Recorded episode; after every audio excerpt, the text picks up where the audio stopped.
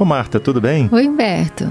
Marta, eu fiz uma coisa que eu não fazia há muito tempo. Ah. Eu fui assistir um daqueles filmes de western, de bang bang, como se Eu dizia. sei. Nossa, eu vejo como aquilo passou, né? Aquela visão de mocinhos e bandidos. É, nem, nem passou tanto. Não, né? É, pois Eu é. acho que é a tendência humana, né, de fazer tribos, de fazer grupos e da gente. É, E você sabe que eu me lembrei, por conta da, da coisa tão crua, assim, de bom e mal, eu lembrei do Médico e o Monstro, Ah, do, do Stevenson, do Robert Lewis. Que, que é um livro né? que é escrito no século XIX, quando estava iniciando a psicologia profunda, né? Estava iniciando essa ideia de que existe um inconsciente, de que a gente tem lados, que a personalidade não é uma coisa una e concisa, que ela tem lados, que tem conflitos, que tem lados opostos, É né? Então é, tem tudo a ver esse livro ter sido escrito nesse período aí, né? E o que eu acho legal é você ter um livro que fala sobre o bem e o mal dentro da própria pessoa. É, né? porque o Jekyll, né, que é Era o a médico. persona de um homem é, adequado, gentil, educado, civilizado, Aham. e o Hyde, que é um monstrengo cruel e sem controle, né? Uhum, que é acionado É, por uma Ele, poção. uma poção, são a mesma pessoa, quando o Jekyll toma aquela poção, ele se transforma no Hyde e ele vai realizando todos os impulsos negros, os- os impulsos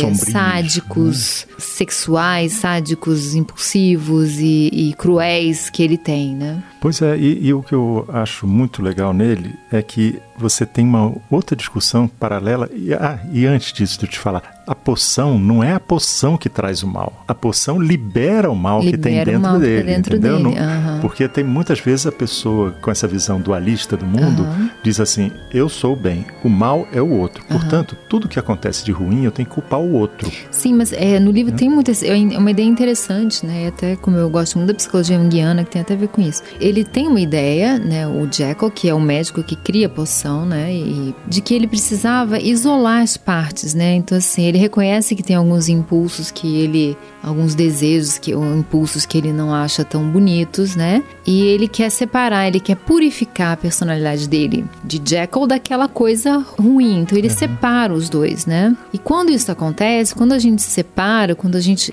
rejeita esse outro lado, na verdade, aquele outro lado cresce e toma comando, né? Pois é. Então, assim, dentro da ideia da psicologia profunda, a gente precisa conhecer a nossa sombra, conhecer, é, saber que a gente tem- pode ter impulsos né, agressivos, destrutivos, saber deles, porque quando você sabe, aquilo fica menor e fica mais. Administrado. mais né? administrado e fica menor de fato. Aham. Porque tá mediado pelo outro lado. Você não varre o mal por baixo do tapete. Sim, né? Como fala assim, nossa, eu não, quero dar, eu um, não sou. dar um soco num Beto, mas nossa, o Beto é meu amigo, ele é legal, ontem ele me ajudou. Então você media aquilo, né? Uhum. Eu posso ter raiva de você e gostar de você ao mesmo tempo. Uhum. Então é mais integrado. Então quando a gente separa as duas coisas, é perigoso, né? É. Separar ah, esse lado mais adequado do lado mais selvagem, vamos dizer assim, não é. Porque a gente é um todo, né? Então ele fala disso. É, e eu acho interessante nesse livro também que tem uma associação clássica aí, né? Que a gente vê espalhada em, em filmes, em tudo. Que é assim: o bem é belo. O bem e a beleza. A beleza É. física que eu tô É falando. porque é aprovado, né?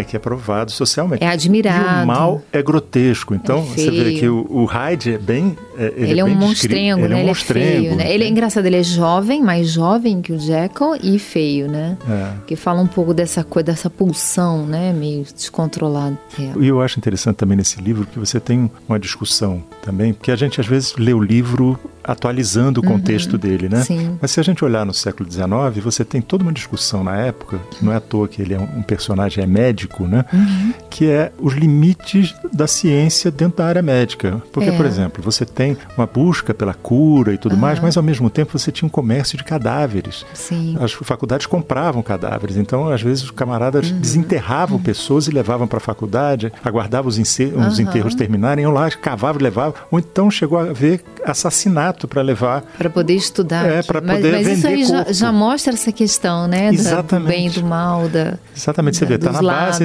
é, é- é a ciência produzindo coisa boa, que é a cura e tal, mas vindo de uma base ruim, que é a compra de cadáveres. Sim, que as coisas se mesclam, né? A natureza humana tem essas duas é, vertentes, né?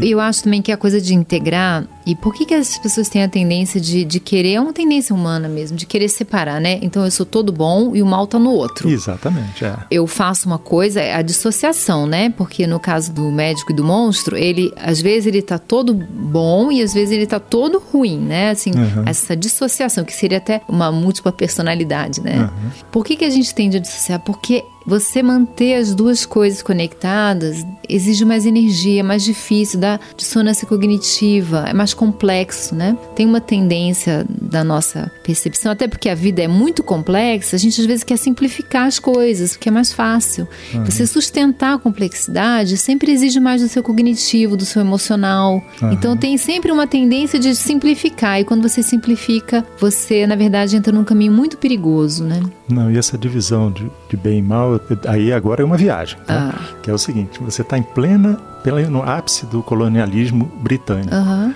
Então, o que você tem? Uma, uma sociedade refinada, desenvolvendo uhum. tecnologia, não sei o quê, e a base desse colonialismo que está longe uma, do território. Uma exploração, tem né? Uma exploração, a morte, entendeu? Mas, Humberto, para a visão junguiana, né, a sombra sempre existe, sempre. Uhum.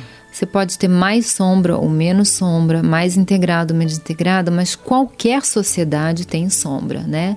Uhum. E sempre tem essa divisão. É a mesma coisa de, por exemplo, uma pessoa que é muito sensível a, aos direitos dos animais, à crueldade, que às vezes até compra um produto que não tem crueldade. Tem, faz medida, mas ao mesmo tempo ela come o bife, né? Ou, uhum. Enfim, ela ajeita aquilo na cabeça, porque uma coerência 100% na complexidade que a gente vive é quase impossível, né? E também quando você quer ser coerente demais, você acaba entrando no fanatismo, né? De não admitir nada do outro lado, né? É, porque tem o outro lado é mal. Tudo branco, bom. é, tem que ser tudo de um lado, tudo do outro, né? Não tem os, não é só branco ou preto, tem o cinza, né? Então, uhum. então, assim, mas isso exige da nossa cognição, né? Exige da nossa, do emocional. Mas a sombra sempre existe. Qualquer sociedade vai ter um lado luminoso e um lado sombrio. Uhum. Às vezes mais luz, às vezes mais, mas sempre tem. Porque sempre, sempre vai ter alguma coisa que está sendo reprimida. É verdade. Sempre.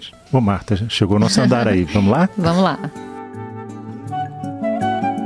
Você ouviu Conversa de Elevador com Humberto Martins e a psicóloga Marta Vieira.